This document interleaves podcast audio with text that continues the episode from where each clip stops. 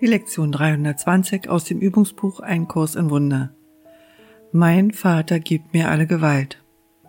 Der Sohn Gottes ist grenzenlos. Seiner Stärke, seinem Frieden, seiner Freude sind keine Grenzen gesetzt, noch irgendwelchen Eigenschaften, die ihm sein Vater bei seiner Erschaffung gab.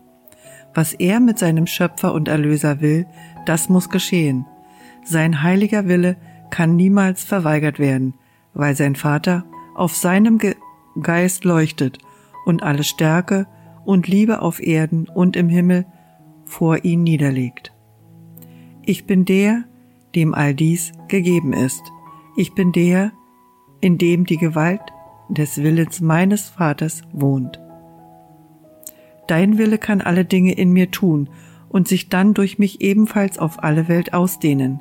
Deinem Willen sind keine Grenzen gesetzt so ist denn alle Gewalt deinem Sohn gegeben worden.